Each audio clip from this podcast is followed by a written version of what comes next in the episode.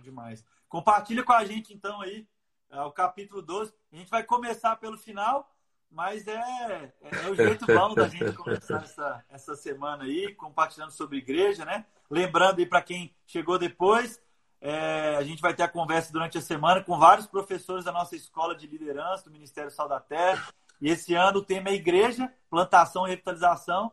E a gente está com o PJ aí, escritor, e, e, parte desse time aí que vai compartilhar com a gente sobre igreja. O texto é Efésios 3, né, de 10 a 11, para que pela igreja a multiforme sabedoria de Deus se torne conhecida, agora dos principados e protestados nos lugares celestiais, segundo o eterno propósito estabelecido em Cristo Jesus, nosso Senhor. Amém.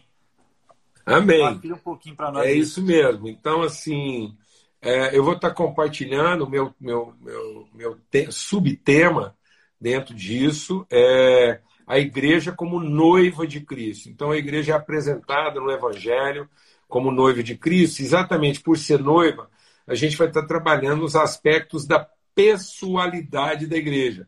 A gente é muitas vezes levado a pensar a igreja como instituição e não a igreja como pessoa. Né? Às vezes a gente se esquece que a igreja é uma pessoa e não uma instituição. Às vezes aquilo que a gente propõe, muita gente pensa, né? Então é muito comum a gente pensar ministérios da igreja, metodologia, estrutura, prédio. Então, às vezes, a gente está muito. Não que essas coisas não sejam, é, não sejam necessárias ou não sejam importantes, mas essas coisas não são essenciais. O essencial da igreja é a sua pessoalidade. As estruturas são equipamentos, né? as metodologias são recursos. Então, assim como eu tenho filhos, eu matriculei numa escola, eu ensinei uma profissão, a gente comprou ferramentas. Então, é uma bicicleta, é uma moto, é um carro, é uma escola de alfabetização, é uma escola de música, é uma academia de ginástica, é uma faculdade. Então, a pessoa vai ter que ter um equipamento, uma estrutura. Onde é que ela mora? Onde é que é o apartamento que ela vai morar? Se ela vai ter um carro, uma bicicleta, se ela vai andar de ônibus. Beleza. É, ela vai estudar em qual escola? Ela vai fazer um cursinho? Ela vai para o lado da arte? Ela vai para o lado da música? Ela vai para o lado da, da, da, da, da, da das ciências humanas, ciências exatas? Isso é, são as ferramentas que ela vai dispor e, e a, a o conteúdo, os recursos que ela vai dispor. E a gente não pode se esquecer nem fazer com que isso ultrapasse a pessoalidade. Às vezes a gente está equipando a pessoa, a gente está dando recursos a ela, mas nós não estamos formando a pessoa na sua consciência, na sua identidade, na sua noção de propósito. Então, na minha aula, a gente vai falar muito sobre isso, sobre a igreja como pessoa, aquela que comunga com Cristo na sua pessoalidade, como uma noiva como aquela que vai coabitar com ele, que vai gerar com ele. Então, nós vamos estar trabalhando muito esse aspecto é, da pessoalidade. Né? E a gente vai estar, dentro desses assuntos, por exemplo, a gente vai falar da pessoalidade, da unidade, da santidade e da própria humanidade. Né? A igreja, com quanto figura humana com mente de Cristo. Então, às vezes, a gente tem a ideia da igreja mítica, né, igreja meio é, abstrata, e a gente não tem a visão da igreja humana, que encarna e traduz e materializa a mente de Cristo. Então, a, a, o nosso trabalho, dentro, dentro do meu subtema lá, é falar principalmente, compartilhar e explorar esse lado da pessoalidade. Amém. PJ, eu acho que é isso, assim, além do texto, né, e pensando naquilo que você compartilhou ali, eu fiquei lembrando sobre a igreja ser esse mistério, né? Esse mistério agora revelado, né? Quando você fala que você escreveu e vai né, ministrar aula sobre isso, sobre a questão da pessoalidade, é justamente a dificuldade da gente entender esse mistério que antes era do gentios com judeus, mas agora o mistério revelado, né? Para que a partir desse mistério agora ah, com uma luz é, revelando esse novo jeito, agora gentil e judeu sendo da mesma família, para depois a gente entender que não é apenas gentil judeu, não era só de daquele povo, mas de um povo, como você disse, não da estrutura. Agora é escravo e senhor, é, agora é as nações dentro dessa unidade que é, é, é, além, né? O mistério revelado da igreja, um povo, né?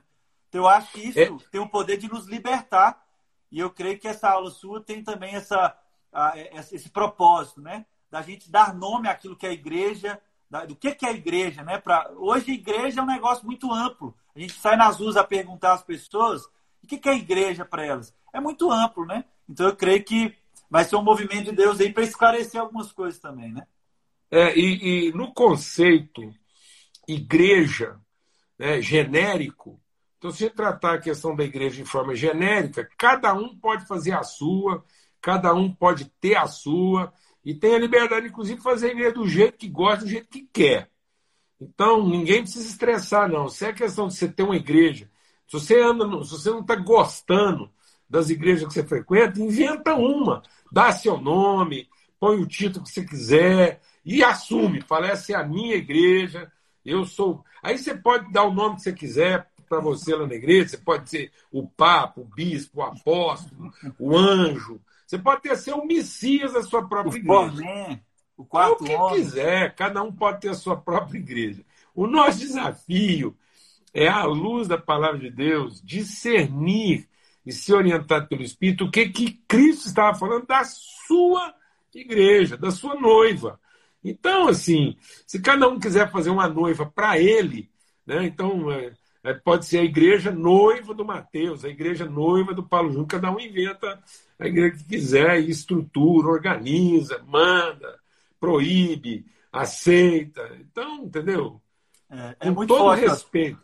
Eu lembro, eu lembro do, do livro que você pediu para a gente, né? E compartilhou uma conversa, aquele é, Lições de Mestres, né?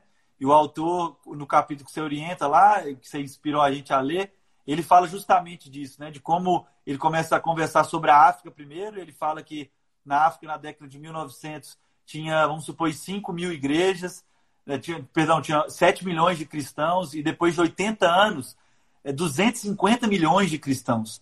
E aí ele fala, né, da alegria dele que murcha, né, que marcha, que murcha depois, que ele vai ver depois de outras pesquisas, ah, que de denominações, tipo assim, de duas denominações foram para 10 mil denominações. Né?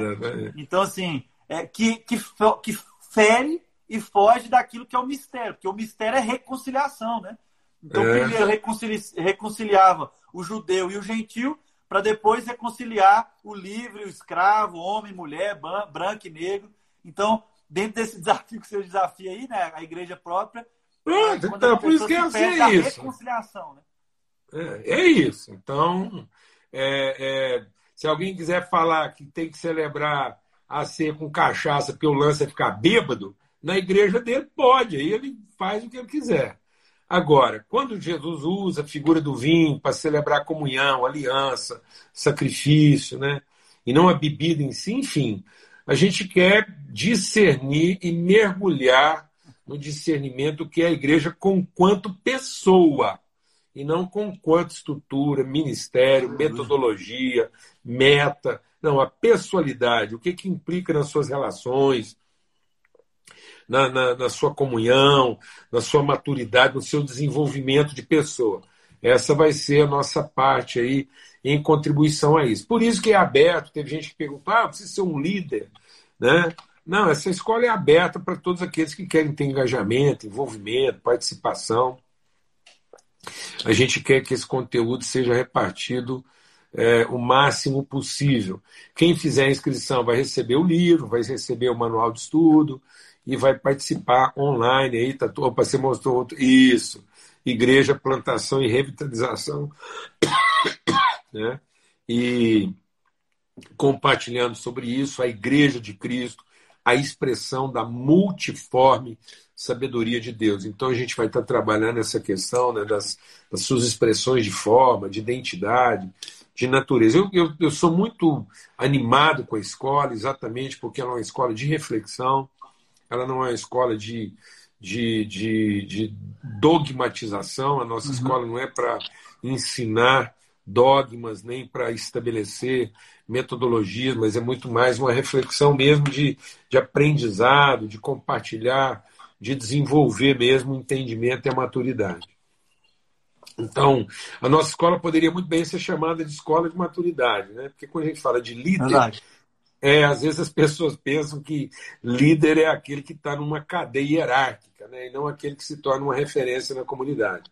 Então, para nós, líder é todo aquele que assume a responsabilidade de amadurecer para ser uma referência na sua comunidade, na sua congregação. Eu queria estender um desafio aqui, né? a gente já está encerrando a live aí, eu queria estender o desafio, ah, porque tem às vezes aquilo que você falou, tem gente que fala líder já assusta, você fala, não, Deus que me livre. Talvez você tenha duas amigas, dois amigos aí, e o meu desafio para você é o seguinte: faça parte, talvez não tenha um campus na sua cidade, faça parte do campus virtual, assim como alguns amigos meus lá do interior de Minas Gerais. Eles vão fazer isso, Paulo Júnior. Eles vão reunir no mesmo dia e vão reunir um grupo para assistir a aula juntos. Então, talvez você não tenha, ou talvez temos aqui pastores, líderes de igrejas aí, Exato. que podem pensar nessa logística também. Mas talvez você tenha duas, três amigas, dois, três amigos. E você vai poder fazer isso. Todo mundo faz a inscrição lá, combina um dia na sua casa, vai rodando as casas todo mês, para ali vocês também terem uma troca. E vai ser muito legal. E talvez você está lá no Mesa Preparada. Talvez, olha que legal, olha que massa isso. Talvez você está lá no Nossa Família mesa preparada no Telegram. Talvez você vai mandar lá a cidade que você está e não tem o campus. Talvez vocês vão encontrar com pessoas também da família nossa lá que não se conhecem ainda e vão talvez poder assistir alguma aula junto online e vão poder combinar um local, né, PJ? Assim, algum ambiente para estarem juntos e ali puderem estudar, puderem ouvir, puderem, puderem né, entregar aquilo que Exatamente. E aí isso vai acontecer então, é... como a gente tem vivido esses últimos dois é... anos aí aqui online, né? é uma proposta bem orgânica mesmo. Você pode formar o seu pré-núcleo aí. Sim. Volto a insistir: não existe nenhum tipo de assédio ou comprometimento institucional. Ninguém é devedor de coisa alguma nesse processo, ninguém vai ser assediado, abordado, não envolve nenhum tipo assim de institucionalização nem reserva de domínio. Tá bom? Então tá aí meu breve testemunho, minha contribuição. Amanhã nós já vamos ter um outro professor aqui com o Matheus. Isso aí. E durante toda a semana alguém vai estar aqui compartilhando sobre o seu subtema para gerar aí um gostinho, né? Dar aí um, um, um aperitivo, um appetizer aí para todo mundo experimentar um pouco daquilo que vai ser a nossa escola. São 12 lições e voltamos a insistir. Nós temos núcleo internacional, temos núcleo Libras, para quem é deficiente auditivo, temos subnúcleos aí em 12 lugares diferentes aí no Brasil.